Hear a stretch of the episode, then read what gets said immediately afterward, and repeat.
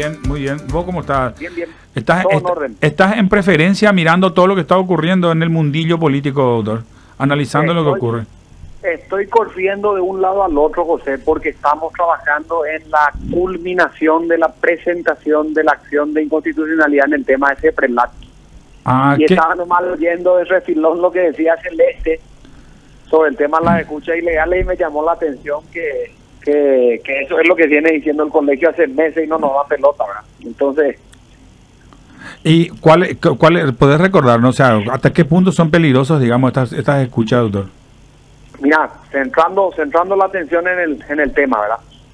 El año pasado recibió la visita del, del el Colegio de Abogados recibió la visita de Daniel Lobo Corbeta, no sé si te suena el nombre, un abogado que trabaja un asunto penal que descubrió que lo estaban a él como abogado defensor con intervención formal en esa calidad en una causa, escuchando el teléfono e interviniendo su comunicación con su cliente. Sí, yo me acuerdo de eso.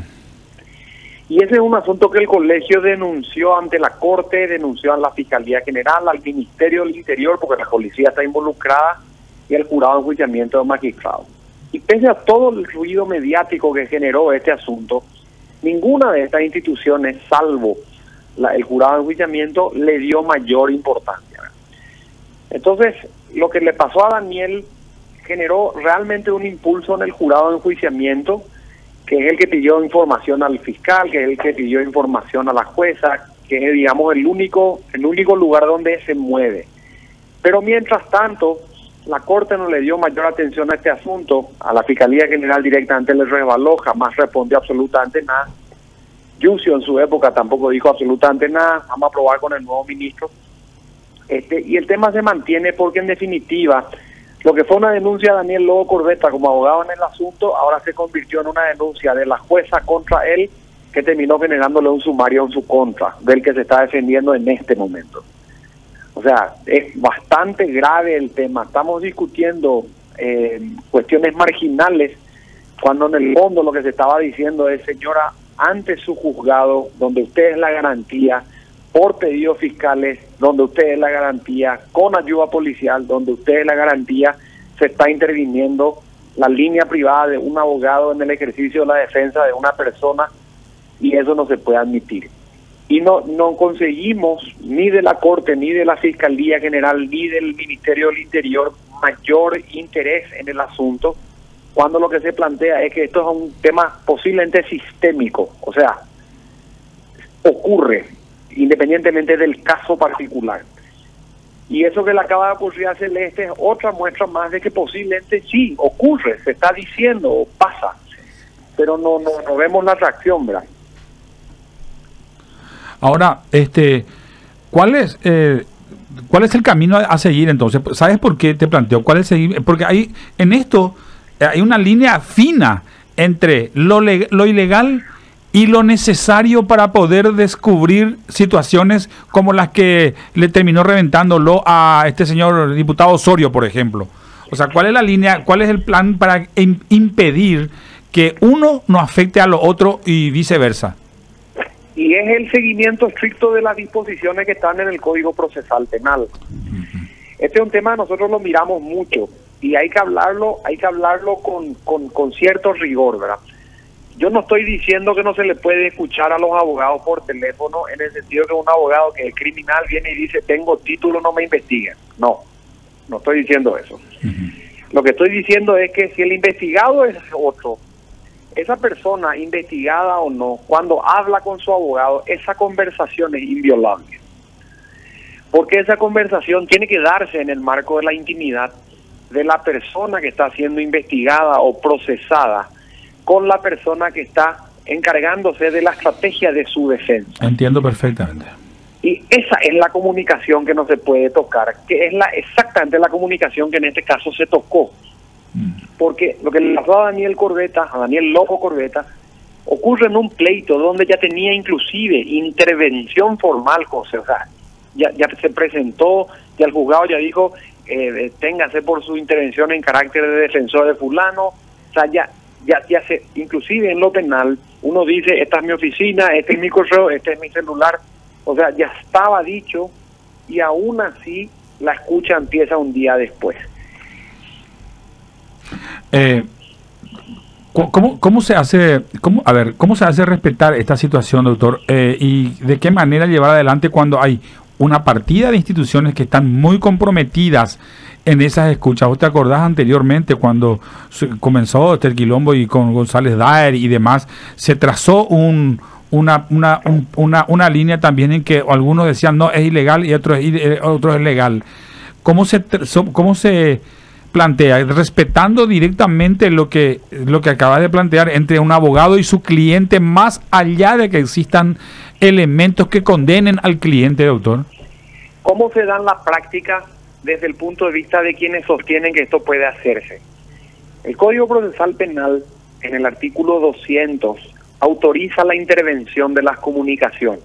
Mm. Ese, es un, ese es un artículo vigente en este momento, donde tiene un juez la facultad de ordenar por resolución fundada y esa, esa ese fundamento debe existir o si no la orden es nula para que se intervenga la comunicación del imputado. Entonces, una cosa es Oscar González Daer a quien se le imputa, otra cosa es Manuel Riera o José Rojas que le defienden a Oscar González. Sí, Entonces, la intervención de la comunicación es del procesado, es del sospechado, es del imputado, no del abogado defensor de esa persona. Porque el resultado que pueda salir de esa intervención, vamos a suponer que diga eh, por teléfono, yo estoy hablando y voy a poner una bomba esta tarde en Casa Cuna. Si la policía escucha eso, me tienen que agarrar hoy, pues si no yo mato a los chicos. Mm. Entonces, eso lo entiendo. Pero el abogado que está diciendo, bueno, yo voy a irme contigo a la audiencia, voy a estar contigo esta tarde, vamos a encontrarnos en la oficina, vamos a preparar las respuestas posibles, vamos a encargarnos de esto, vamos a encargarnos de lo otro. Si el juez escucha eso, tiene que decir en un acta que esta parte de la información fue escuchada con control de ese abogado y esto no forma parte del proceso. Ahora, el resto sí. Pero el juez tiene que explicar eso en una resolución, explicarlo en un acta, tiene que hacer una versión escrita de esa grabación para que las partes consideren que es útil y que se tiene que destruir de lo que no tiene relación con el proceso de quien se investiga. Claro. Y todo esto previo acceso a ellas del Ministerio Público, del imputado y de su defensor. Entonces, mm. yo no puedo permitir que se le escuche a nadie sin el control de sí mismo y sin el control de su abogado defensor. Y acá se hizo del defensor, sin el imputado, sin el defensor, en una manera clandestina, dentro de un marco, una investigación privada. Y eso es lo que le dijimos a la, a la Corte. Poder de superintendencia tienen ustedes, porque no controlamos cómo actuó el juez. Eso le dijimos a la fiscal general por disciplina a sus fiscales tiene usted, porque no lo controla. Eso le dijimos a Yucio, el control cívico de la fuerza pública privada en la policía tiene usted, porque no controla a su policía. Y no nos dio en pelota.